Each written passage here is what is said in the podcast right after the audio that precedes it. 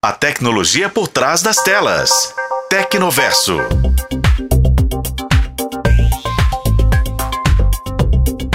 No mundo conectado, vazamentos de dados, infelizmente, são muito comuns. Se você usa ou já usou o Facebook no passado recente, então a coluna de hoje tem informações relevantes para te contar. Na última semana, uma decisão judicial ecoou pelo cenário digital.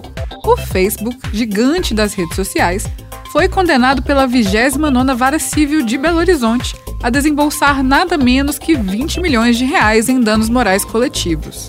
O motivo? Problemas sérios com vazamentos de dados dos usuários.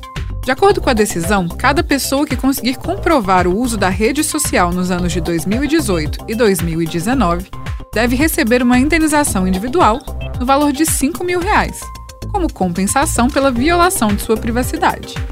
Para além das nossas fronteiras, usuários nos Estados Unidos também receberam uma compensação semelhante.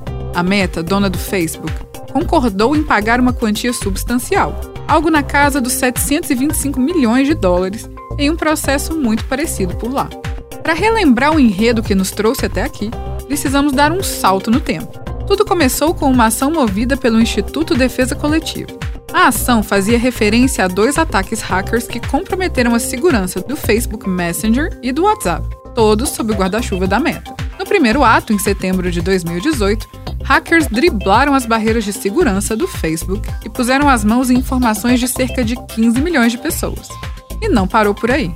Outros 14 milhões viram dados mais sensíveis como gênero, localização e status de relacionamento sendo divulgados. Em 2019 houve um novo vazamento, e esse revelou detalhes ainda mais íntimos.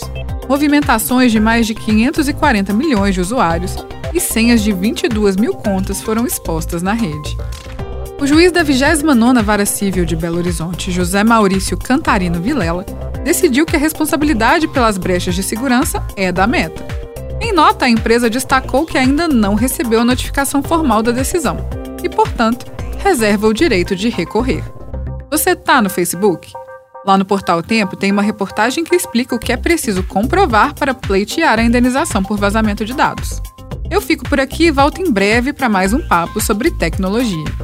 Eu sou Bruna Carmona e este foi o podcast Tecnoverso. Acompanhe pelos tocadores de podcast e na FM O Tempo.